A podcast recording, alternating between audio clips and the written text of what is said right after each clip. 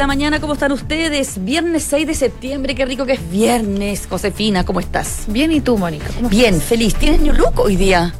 Eh, ah, me hizo unos rulitos en la peluquería. Así estoy viendo, ¿ah? Ah, sí, parece. Estamos con un look así como yo diría medio setentero. ¿Eso está de moda o no? Eh, no sé, uno impone moda. ¿Para qué vamos a seguir moda? ¿Para qué? Pongamos las modas. Eh, bueno, viernes 6 de septiembre. Eh, seguimos con nuestra cuenta regresiva para el 18 y también porque ya es viernes nos alegramos porque nos viene un fin de semana para descansar y reponer fuerzas. Eh, ¿Cómo va a estar el tiempo a propósito? Va a estar helado. Bueno, hay 9 grados de temperatura a esta hora de la mañana, más o menos similar a lo de ayer. ¿Ya? Pero la máxima va a llegar hasta los 16 grados. Se espera nubosidad parcial y probablemente y ojalá se concreten estos chubascos que dicen en la Dirección Meteorológica de Chile para la noche del día de hoy. El fin de semana les cuento también, hay 14 grados de temperatura que se pronostican para el sábado, esa es la máxima, y el domingo podría subir un poco más hasta los 19 grados, siempre con nubosidad parcial, así que estos chubascos aislados que se pronostican para la noche del día de hoy no van a durar demasiado.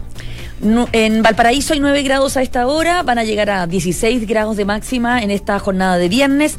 Va a amanecer nublado, variando a nubosidad parcial durante la tarde. Durante todo el fin de semana se ve eh, aproximadamente de la misma manera. Tanto las mínimas como las máximas en torno a los 10 y los 15 grados y jornadas nubosas en, la, en el puerto de Valparaíso. En Concepción hay 7 grados de temperatura, la máxima va a llegar hasta los 11, se espera que esté totalmente cubierto durante toda la jornada, condición que se va a mantener durante el fin de semana cuando las máximas alcancen los 11 grados el sábado y los 13 el domingo.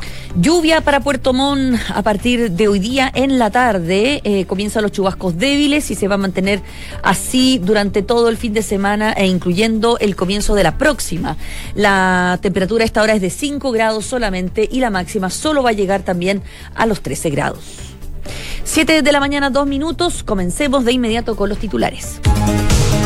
El presidente Sebastián Piñera salió a defender a la ministra Marcela Cubillos tras la presentación de la acusación constitucional, enfatizando que no pueden acusarla por cumplir el programa de gobierno. El mandatario consideró injusto el libelo en contra de la titular de educación por emitir con fuerza y claridad sus opiniones. Más de 4 millones de chilenos viajarán durante las fiestas patrias. Desde la subsecretaria de Turismo estiman que de ellos 2.300.000 personas van a realizar paseos por el día. Un grupo de encapuchados atacaron el vehículo en que se trasladaba el director de la PDI en Alameda. Ni el jefe de la Policía Civil ni su escolta resultaron con lesiones. Sin embargo, el vehículo quedó con diversos daños. En Noticias del Mundo, a los 95 años murió Robert Mugabe, el hombre que gobernó Zimbabue por casi cuatro décadas.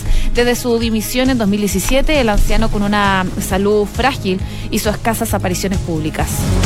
El huracán Dorian se debilitó a categoría 1 frente a la costa de Estados Unidos. Mientras tanto, Carolina del Norte espera para este viernes el arribo del huracán, que está registrado con vientos de 150 kilómetros por hora. Y terminamos con el deporte porque Chile y Argentina empataron en Estados Unidos en el regreso de Claudio Bravo a la selección nacional. El capitán de la Roja fue Alexis Sánchez, mientras que el portero tuvo buenas intervenciones. 7 de la mañana con 3 minutos. Poco después de ese partido, parece. Justo a poco, sí. Bueno, No no esperaba somos- un triunfo, Sí, no, como no. siempre, pero bueno, no todo se puede en la vida. Igual es Argentina. Sí, estamos bien. Oye, eh, vamos con la revisión de las noticias. Eh, sin duda que la jornada de ayer estuvo marcada por la presentación de la acusación constitucional en contra de la ministra de Educación, Marcela Cubillos. Ella todavía no ha sido notificada oficialmente, se presentó esto de forma oficial, se le puso como el, timbre, ¿no? Eh, y eso fue toda una ceremonia televisada. Con representantes de todas las bancadas de la nueva mayoría estuvieron ahí presentes para mostrar que esta acusación no solamente es de, por parte del PS, sino que cuenta con el apoyo de eh, todas las bancadas de la nueva ex nueva mayoría, que además, eh, al parecer, están muy molestos, incluso la democracia cristiana, que es como siempre el partido que ayuda al gobierno en algunos momentos, están muy molestos con todo este impas que ocurrió por eh, la acusación de la ministra vocera de gobierno, Cecilia Pérez, de acusar al Partido Socialista de estar eh, relacionado con el narcotráfico. Eso, ese incidente, todavía tiene muy mermadas las relaciones entre el gobierno y la oposición, incluyendo la ADC. Así que, bueno, se presenta esta formalmente esta acusación constitucional. La ministra Cubillo va a ser notificada el martes que viene y eh, por tanto el 4 de octubre recién se estaría votando eh, este, esta, esta, este libelo. Si se aprueba, pasa la Cámara al Senado y el Senado en el fondo es quien va a evaluar en su mérito si la ministra ha o no incumplido sus deberes constitucionales como ministra de Estado. Eh, lo raro es que hubo un impasse ayer porque se presentó esto a las diez y media y a las 11 se... no, dos minutos se, presentó a las 10.28 y a las diez y media se retiró el documento y se devolvió a las 11. Lo retiró un abogado del PS. Y entonces empezaron todos a decir, ¿qué, ¿por qué retiraron el documento? Le metieron páginas, le metieron nuevos argumentos, se molestó la DC porque ellos habían firmado algo y resulta que lo sacan lo meten, entonces no saben efectivamente qué es lo que finalmente ingresó. Al parecer, lo único que ocurrió es que le sacaron fotocopia al texto y lo devolvieron de nuevo entonces a la bóveda de la Secretaría de la Cámara, donde va a permanecer hasta que sea votado. Evidentemente que el texto, que no se conocía temprano, se filtró. Lo tenían todos los medios ayer. Y básicamente hay cinco argumentos eh, en contra de la ministra de Educación que tienen que ver con eh, haber mentido, como eh, un tema de falta de veracidad, que tiene que ver con la vulneración del principio de probidad, infracción a la Constitución y las leyes. Eh, porque no protegió la vida privada cuando dio, mandó unos mensajes a unas bases de datos de todos los eh, apoderados que están postulando a la educación pública, no ejerció un control jerárquico permanente sobre los órganos sometidos a su dependencia, haber dejado sin ejecución las leyes por la omisión del cumplimiento de las obligaciones ministeriales, en particular en materia de ejecución presupuestaria. Dicen que no se gastó todo el dinero que tenía para avanzar en estas materias. Y eh, hay una infracción a la Constitución y las leyes en relación a la vulneración del principio de igualdad consagrado en el artículo 19 de la Constitución. Los colegios y los papás apoyan a la ministra. De hecho, ayer hubo una campaña por redes sociales con el hashtag acusación sin fundamento y ella también se defendió así diciendo que eh, la acusación en contra de ella no tenía fundamento. Lo mismo dijo el presidente de la República.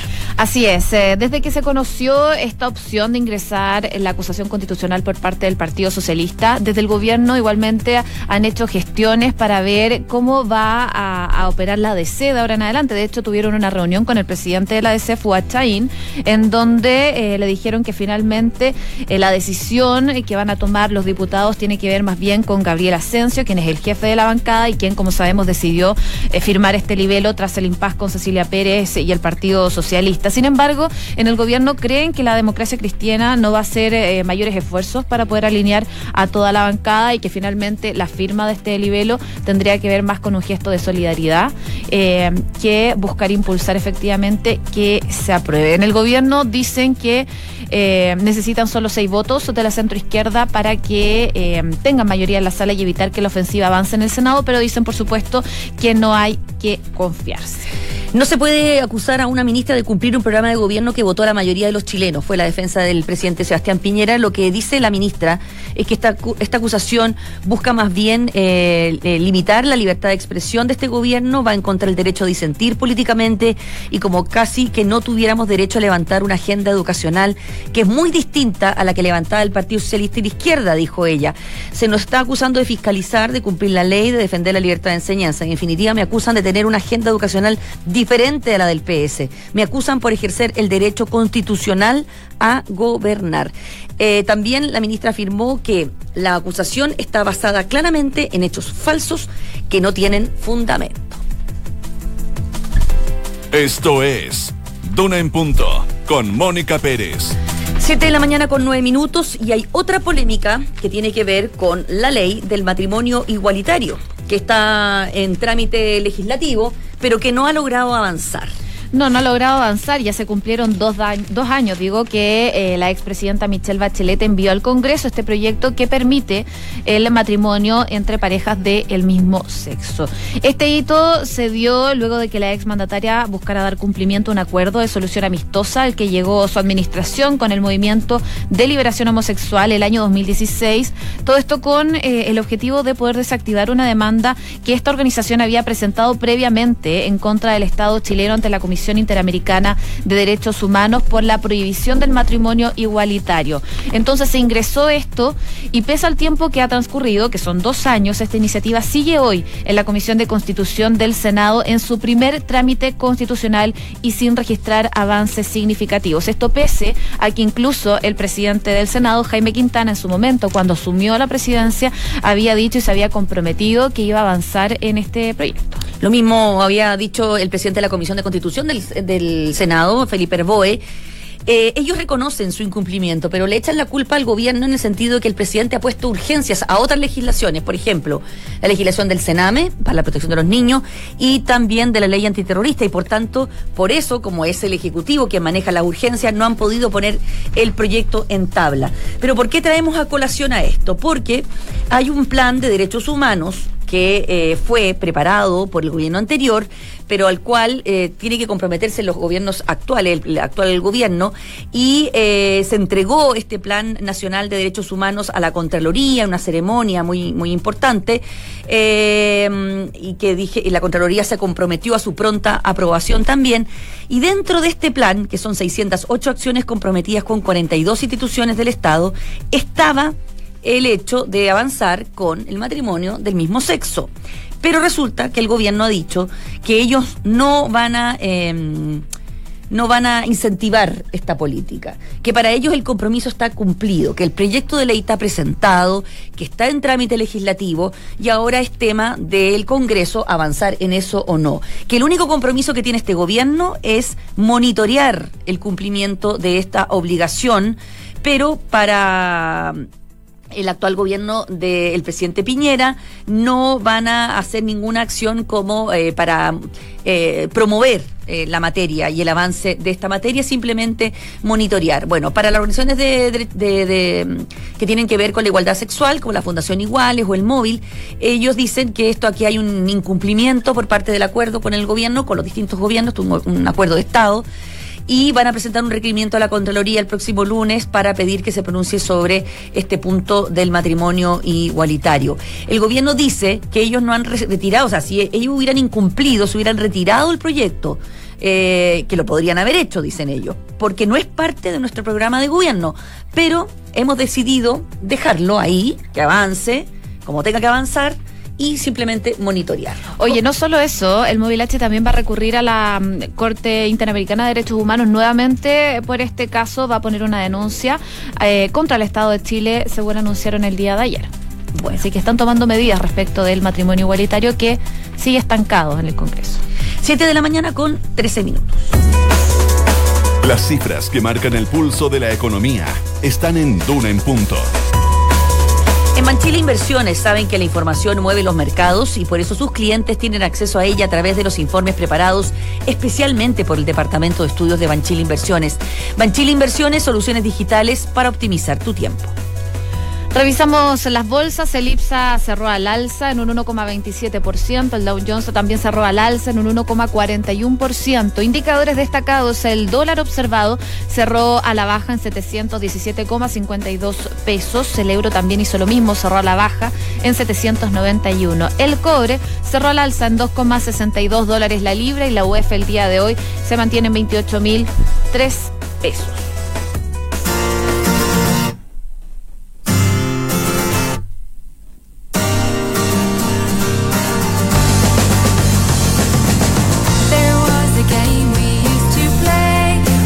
Tan bonita y tan característica es de Dolores O'Riordan. Nunca sabía pronunciar No, yo tampoco. Yo también tenía la duda. Súper difícil. ¿Cómo? ¿Ah? O'Riordan. Tal cual. Claro, porque por su origen eh, escocés se tiene que pronunciar tal cual. O'Riordan. Vocalista de Cranberries, que se murió el año pasado. Sí. Y era esta mujer emblemática con esta voz maravillosa. Hoy estaría de cumpleaños, cumpliría 48 años, por eso la estamos recordando. Recordemos que Cranberries saltó al este. ¿Sabes que yo fui a ver un concierto de Cranberries como ¿En onda. serio? cuando no existían. Cuando estaban empezando. Cuando estaban empezando, yo estaba en la universidad en Estados Unidos. Ah, era no. estudiante universitaria. Topísima. Creo que antes de que entrara a estudiar, era como el mes de febrero y yo entraba a estudiar en marzo. Ya, era decirte. como la previa. Sí, es como no, yo entré en septiembre. Pero fue como en agosto que la escuché y yo no tenía idea, obviamente, de quién era Cranberries, pero me fascinó, la, la vi en directo, en Y vivo. después te hiciste fanática. Sí, por supuesto.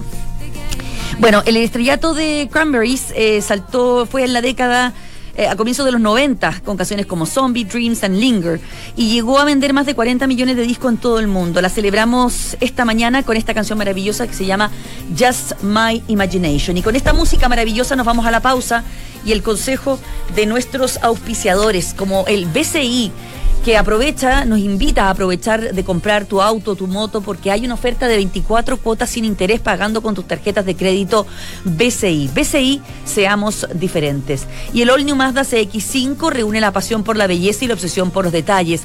Todo para que tu experiencia de manejo sea de un nivel superior. All New Mazda CX5 One Class descubre su nueva versión con motor 2.5 turbo en Mazda.cl. Y empieza el día con una buena noticia porque WOM obtuvo el primer lugar de satisfacción a clientes de telefonía móvil, premio que entrega Procalidad 2019 y que por primera vez desplazó su competencia. Un tremendo reconocimiento por parte de los clientes. WOM, nadie te da más. Y si tus proyectos contribuyen a mejorar la calidad de la vida de las ciudades, postula el premio Aporte Urbano PAU 2019. Postulaciones en premioaporteurbano.cl. Pausa y regresamos con los infiltrados.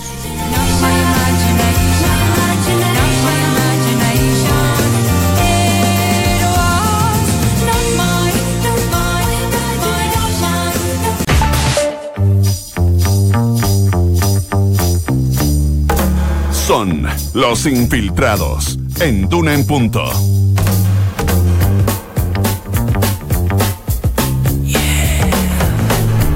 Siete de la mañana con 20 minutos y ya estoy aquí en estudio con mis dos grandes infiltrados de hoy. Un hombre y una mujer, porque siempre tocan dos hombres. Antes me tocaban dos mujeres, pero es que la Gloria se ha tomado muchas vacaciones. ¿ah? ¿Cuándo Sí. vuelve la Gloria Faunde? En cualquier momento, yo podríamos invocarla para que regrese. Ya está. ¿no? Sí, ya está La bueno. próxima sí. semana dice Ya está bueno, ya, ¿no es cierto? Ya está bueno, el país- ya, el pero país ¿cuántas vacaciones? Un, un país con ¿Qué- problemas. qué 40 con temas horas ni que 40 analizar, ¿no? horas? Yo quiero las vacaciones que da la va- tercera. Van 440 horas ya, ¿no? Más, po, más. Bueno, algunos, pero todavía no me voy. 444.040 horas. bueno, estamos con Mariana Marusic, periodista de Finanzas del Pulso. ¿De qué vamos a hablar, Mariana, hoy día? Piñera desafía al Banco Central, o al menos así se lo han tomado algunos parlamentarios de la oposición, con ¿En una, serio? con ¿A una ese nivel? frase, claro, que dio antes de ayer. Dijo que ojalá no se cumplieran las cifras del Central. No, ¿Más? lo que dijo particularmente, pretendo que la realidad supere al Banco Central. Eso, que pretendo que la realidad supere el Banco Central. Suena más Claro. poético. Suena así como. Sí, no, no, poético. suena como de héroe de Marvel. No ¿En sé si. sí? como película de Marvel. No le des ideas, por favor. No, ¿No? le des más ideas, porque Bueno. capaz que salga disfrazado como cuando salió Correa Sutil de Batman. Tenemos, bueno, ya tuvimos un Capitán Planeta, podríamos tener un, departamento creativo del Palacio de la Moneda. un. Spider-Man de la economía. Sebastián Minay, periodista de la tercera, ¿cómo estás? Muy bien, ¿cómo están ustedes? Muy bien. Llegamos vivo el viernes. Llegamos vivo. Y enteros. Se precalienta la lucha electoral por la región metropolitana. Toda esta polémica que de fotos que se sacó la intendente, la saliente intendente, ya vamos a explicar por qué Carla Rubilar. con Se va en la diputada- octubre, ¿no? Dis- dicen que no ha dicho nada, pero tiene fecha de vencimiento ese cargo, 23 de octubre. Todo el rato. Y además, eh, pero metió las patas más o menos con las fotitos. Podemos darle un par de vueltas al, al tostador, porque tiene sus sí y sus Y no. sus nos. Sus, sus- sus no. Y, y, y- y- y- y todo- como todos saben que esto va a ocurrir a fines de octubre, esto ya empieza a acelerar los plazos. Hay gente poniéndose nerviosa, mandándose encuestas, moviéndose, visitando comunas, sacando cuentas, bla, bla, bla, bla, bla, bla. Bueno, partamos con el tema del Banco Central. Y el crecimiento y Sí, todas esas cosas. Esta semana ha estado súper movido en cifra Sí. económica, porque primero el Banco Central recortó su tasa de política monetaria de 50 puntos base. Día siguiente vimos por qué lo, lo hizo en el fondo. Sí.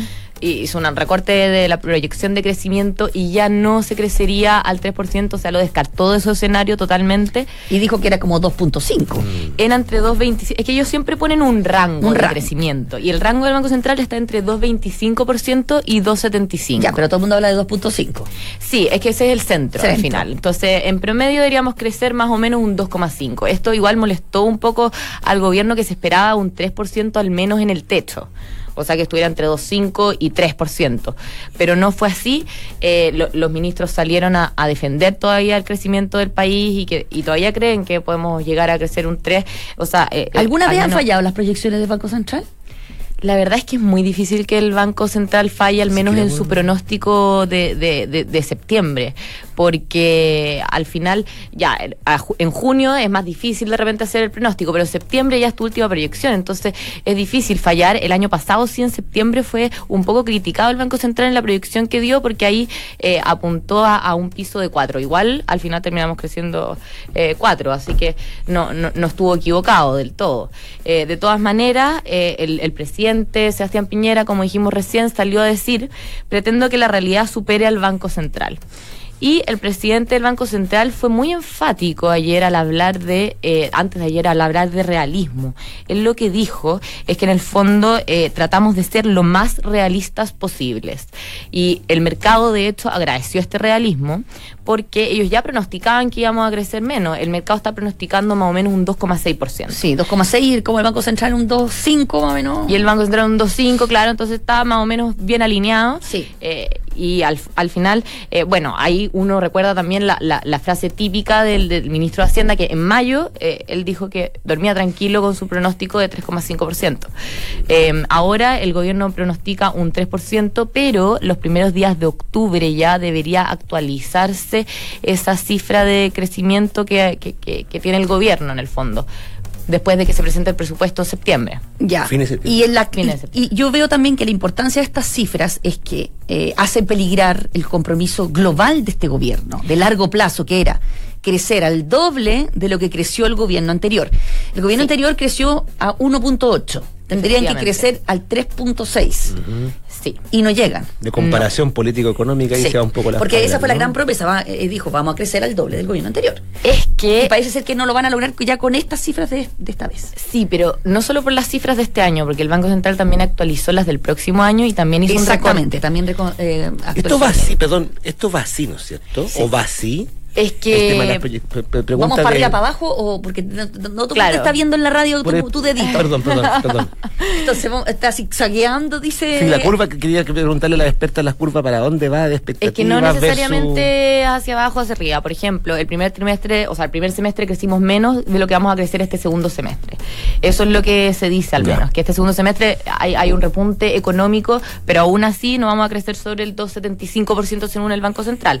Y para el próximo año deberíamos crecer más eh, que este, porque la proyección es que creceríamos entre 2,75 y 3,75. Entonces podría ser algo mayor, pero aún así el Banco Central ya se abre a que crezcamos menos de 3% el próximo año, nuevamente. Entonces, según el promedio, eh, si uno saca las cifras promedio más o menos que, estima el Banco Central para Chile, el país crecería alrededor de un 3,3% eh, durante todo el gobierno del presidente Sebastián Piñera, lo que está bajo el 3,6 como decía Mónica y esto no haría superar el y al final esa fue la apuesta que hizo Piñera también y por qué lo eligió mucha gente mm. era por al menos el empresariado querían más crecimiento económico.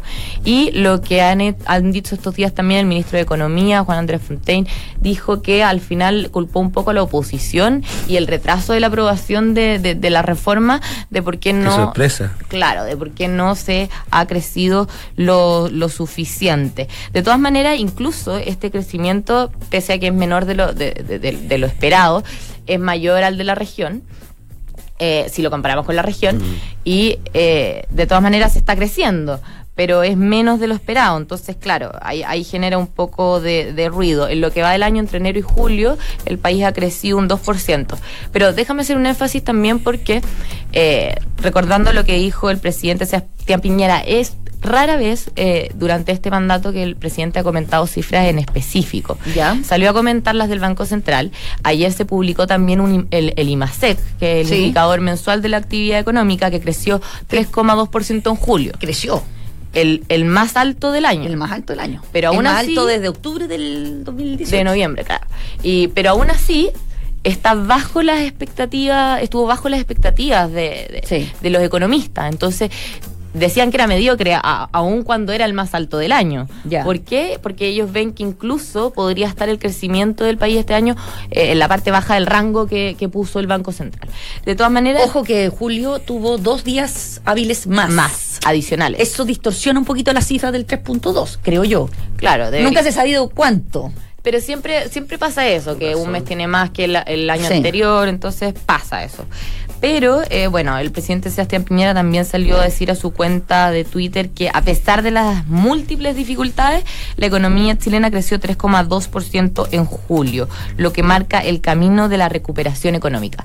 O sea, siguen viendo que, que o sea, siguen tirando para arriba las expectativas. Sí. Y, y en eso se ha caracterizado también el gobierno. Los economistas, por lo general, desde este año empezaron a tirar siempre las proyecciones más abajo que el gobierno, pero el gobierno siempre se ha mantenido firme con sus proyecciones. Ahora, eh, ¿qué se espera también? Porque en, en el próximo, las próximas estadísticas que va a entregar en el fondo el gobierno sobre sus proyecciones de- económicas, tiene que dar las del próximo año también. Y ahí eh, tiene que, que darlas en, en relación también al presupuesto que, que va a presentar.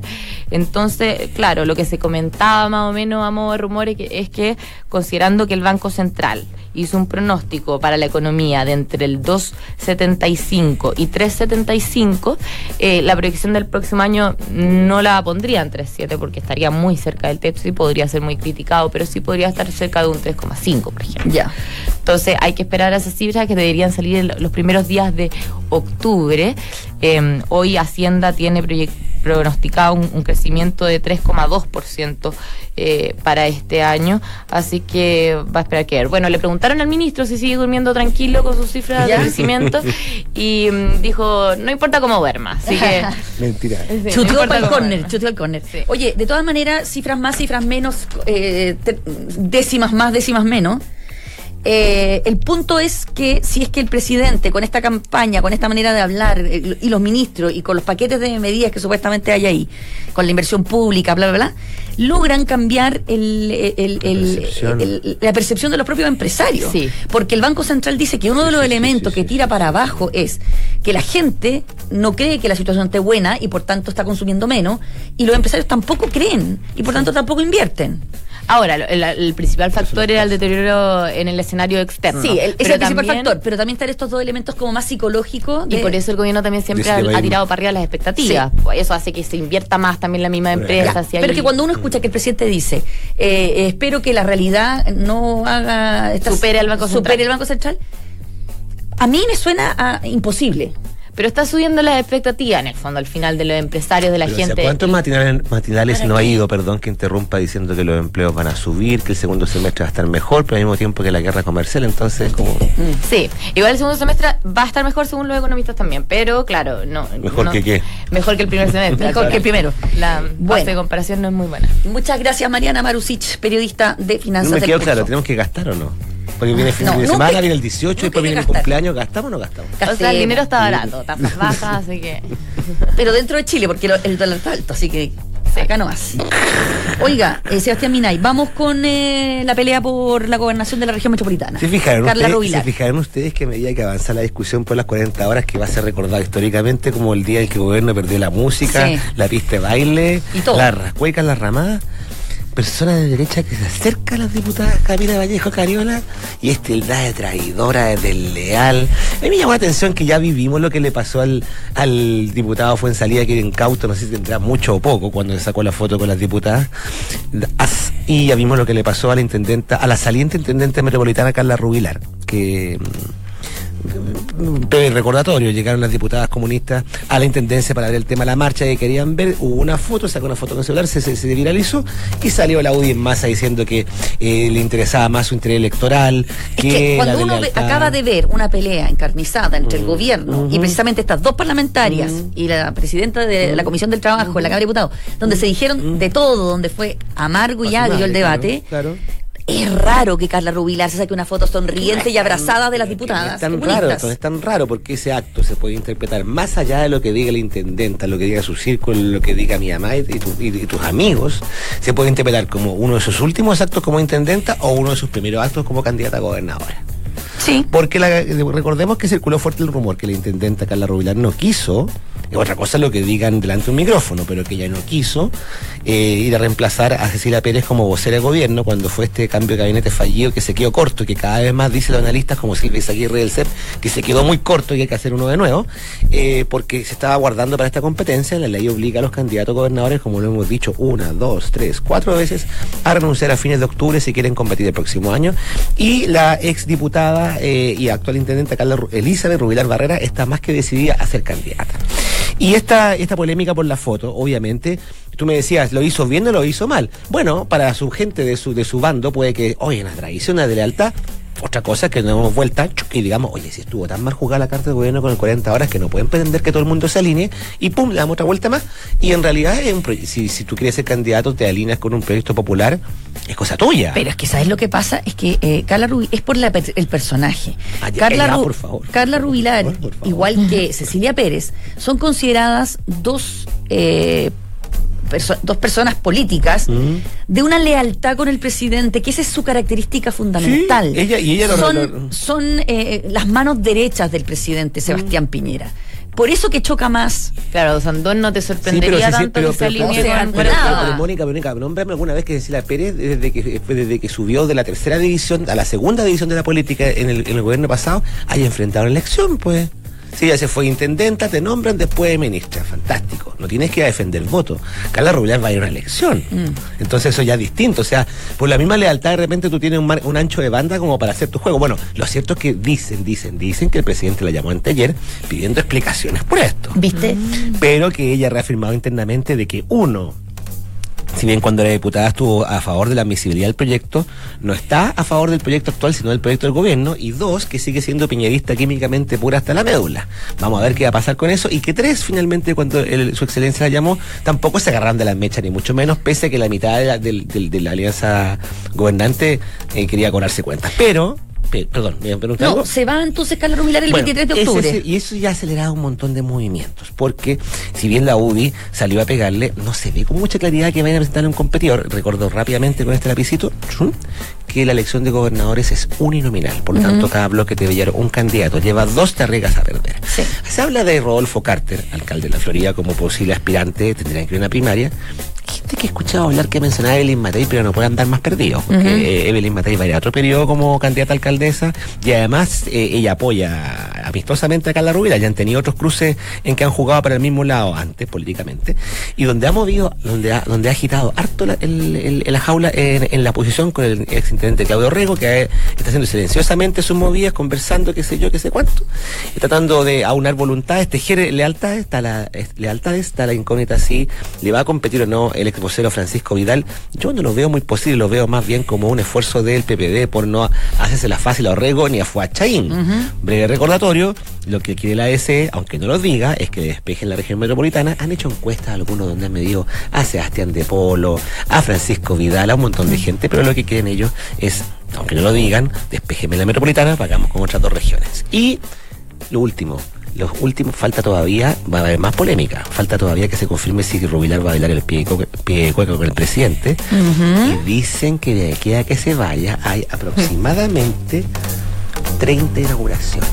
30. Toda la agenda de la 30 inauguraciones. Va a intendencia. haber gente que va, a- hay gente En que se va a campaña. Doy. Claro que sí, pues, claro que sí, porque es competencia del León. Bueno, no sé. No sé, bueno, pero si en, acá todo uno lo- toca- en tanto otro país que es como el, siempre ba- así, es como el, O sea, ba- es imagínate como el que, baile. imagínate que, Fútbol. que, que Trump es presidente y, si- y está haciendo campaña ya, o sea, y con todo el aparato del gobierno norteamericano. O sea que, no sé, cada país es diferente. Gracias, queridos infiltrados. Gracias, Sebastián Minay, periodista de eh, La Tercera, y Mariana Marusic, de Finanzas del Pulso. Que estén bien, buen fin de Igual. semana. Buen fin de. ¿Les gusta esto? Ay, que no tienen puesto el audífono. claro, no pueden escuchar. Pero dame la Vamos en- mímica. Ah, me encanta. dame la mímica. Es Pink Floyd. Ah, fantástico. Es que hoy día está de cumpleaños Roger Waters, cumple 76 años. Es como tú, ¿no? Sí, pues. Así que Roger Waters fue el responsable creativo y su sello quedó marcado en este disco, The Wall. Sigue muy activo, fíjate, él, eh, hablando, musicalmente hablando, pero también tiene un rol como activista político, porque, por ejemplo, acuérdense del Cuando apoyo que le dio a. Nicolás Maduro en varias oportunidades, y hace solo unos días le dedicó Wish You Were Here a eh, Julian Assange. Así esa que, onda. bien movido. Y bueno, y cuando he venido para acá le he dedicado unas cuantas versos al presidente Piñera mientras está actuando. Sí. Efecto. Ha venido dos veces. sí, sí, sí, sí, sí. Efectivamente. Así que en el día de su cumpleaños lo vamos a celebrar con esta canción, que es Another Brick in the Wall, que pertenece al disco The Wall, Maravilloso. una de las mejores creaciones de Roger Waters. Nos vamos a la pausa con los consejos de Inmobiliaria Morley y Pérez Cotapos, porque nos invita a conocer el edificio Lion 2550, una nueva mirada para la renovada vida urbana. Departamentos de 1, 2 y 3 dormitorios. Conozca más en mpc.cl y gestiona el capital humano de tu compañía con Defontana People, el software más utilizado en Chile para la gestión de tus colaboradores y pago de remuneraciones. Con portal de autoconsulta, gestor documental y firma electrónica. Conoce más en defontana.com. Y empieza el día con una buena noticia. WOM obtuvo el primer lugar satisfacción a clientes de telefonía móvil, premio que entrega Pro Calidad 2019 y que por primera vez desplazó su competencia. Un tremendo reconocimiento por parte de los clientes. WOM, nadie te da más. Pausa y regresamos.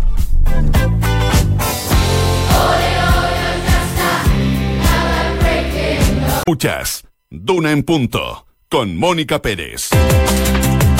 7 de la mañana, 42 minutos, y ya está aquí en estudio nuestro invitado de hoy, a quien agradecemos que se haya levantado tempranito y haya venido hasta los militares a nuestro estudio. ¿Cómo estás?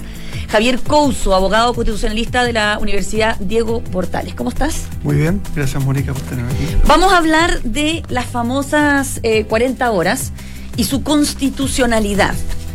Eh, Javier Couso, eh, para quienes no lo conozcan, es un famoso abogado constitucionalista, experto en estas materias, demócrata cristiano y como podríamos decir del grupo de Patricio Zapata.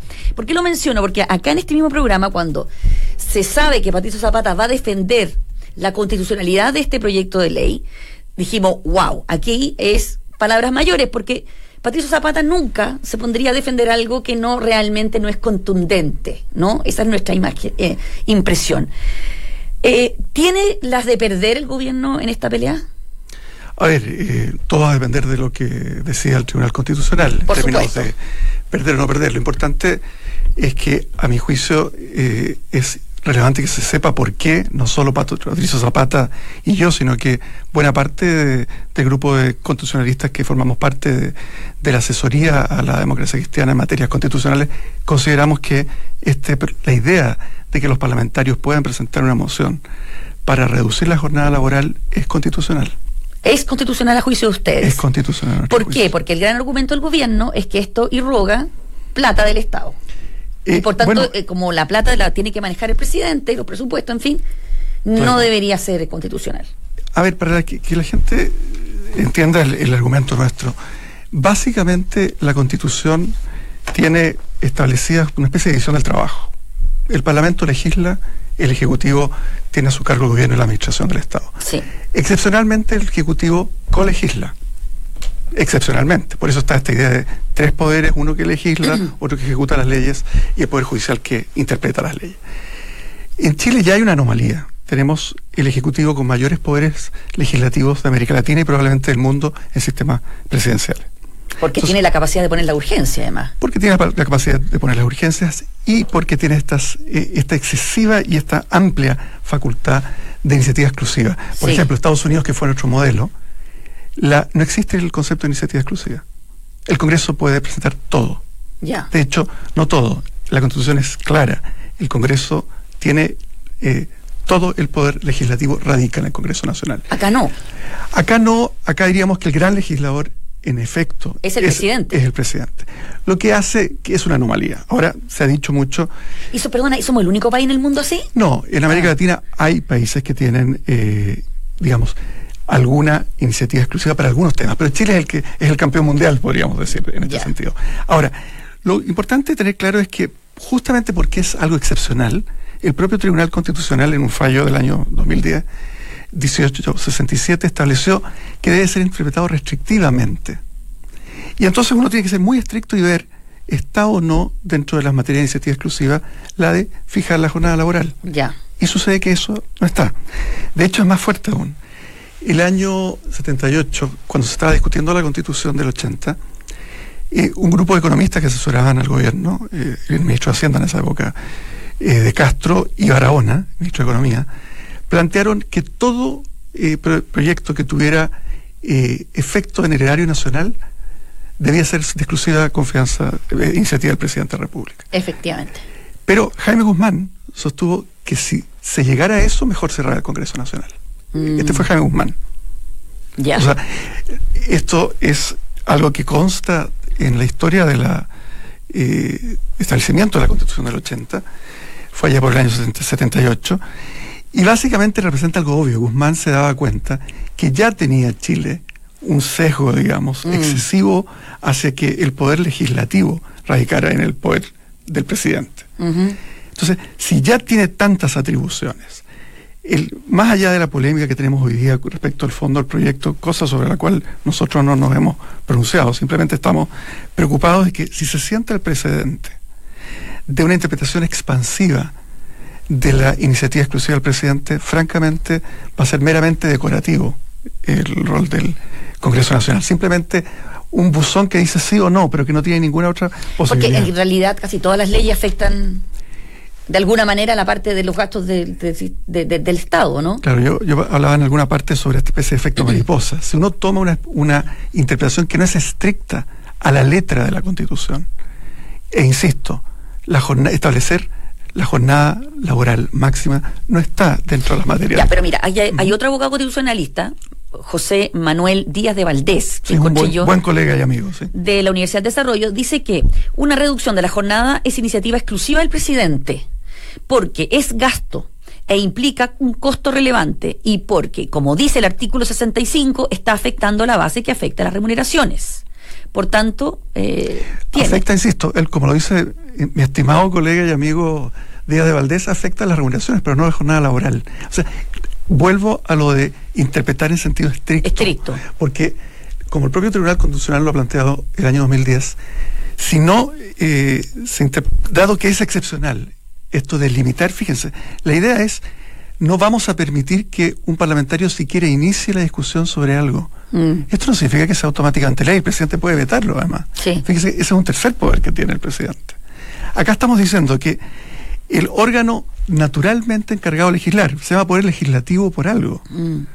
no pueden sus- sin patrocinio del Ejecutivo siquiera iniciar un debate. Ujú. Ese es el precedente que nos parece gravísimo. Que a propósito de un proyecto, insisto, discutible, Se podría sentar. se digamos. podría sentar aquí. De acuerdo. Entonces, no es menor, y por eso que estamos tan preocupados, y le insisto, eh, es un grupo importante constitucionalista, diría yo. que eh, están defendiendo la constitucionalidad de este me proyecto. atrevería a decir que todos, el, el gru- el grupo de constitucionalistas demócratas cristianos, estamos en la idea de que esto es una interpretación expansiva de algo que es excepcion- excepcional. Ya. Se ha planteado mucho que esto fue eh, aprobado bajo el gobierno de Eduardo eh, Frei Montalva. Sí. Y efectivamente en Chile hubo una serie de medidas que fueron otorgando al presidente mayores poderes legislativos. Sin embargo, la reforma que se aprobó bajo el gobierno de Frei Montalva fue menos expansiva que la que planteaba Jorge Alessandri. Ujú. El año 64 había planteado aún, aún más poderes Al presidente. para el presidente en materia legislativa.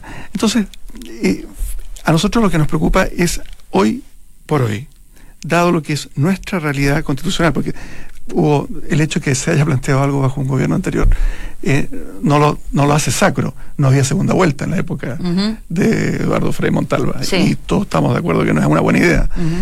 Eh, sin embargo, esto lo que más preocupa es el capitismo inútil, decimos los abogados, la reducción de su entidad, de su agencia legislativa, de un poder que ya está, por decirlo así, si yo rebajo lo- la autoridad que tiene el poder legislativo de legislar, básicamente estoy dejando a un grupo de parlamentarios eh, preocupados de fiscalizar o de iniciar ac- acciones de acusación constitucional o, o de otro tipo.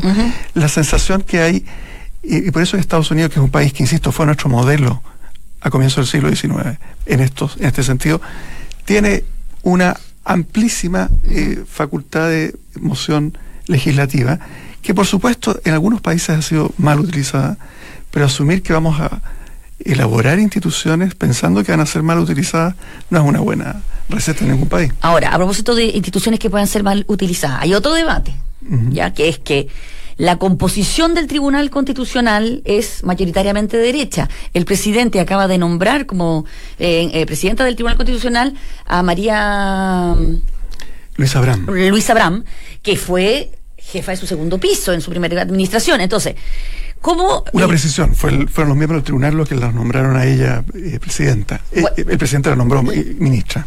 Bueno, entonces, ¿cómo, o sea, evidentemente los integrantes, dice, eh, por ejemplo, Atria, eh, podría jugar a favor de aprobarle la inconstitucionalidad al, Sí, al a, a mí me parece que ya es bastante catastrófico que, que tengamos la idea como país de que sabemos que es decir la derecha tiene mayoría en el Tribunal Constitucional, eso ya le hace mucho daño al tribunal.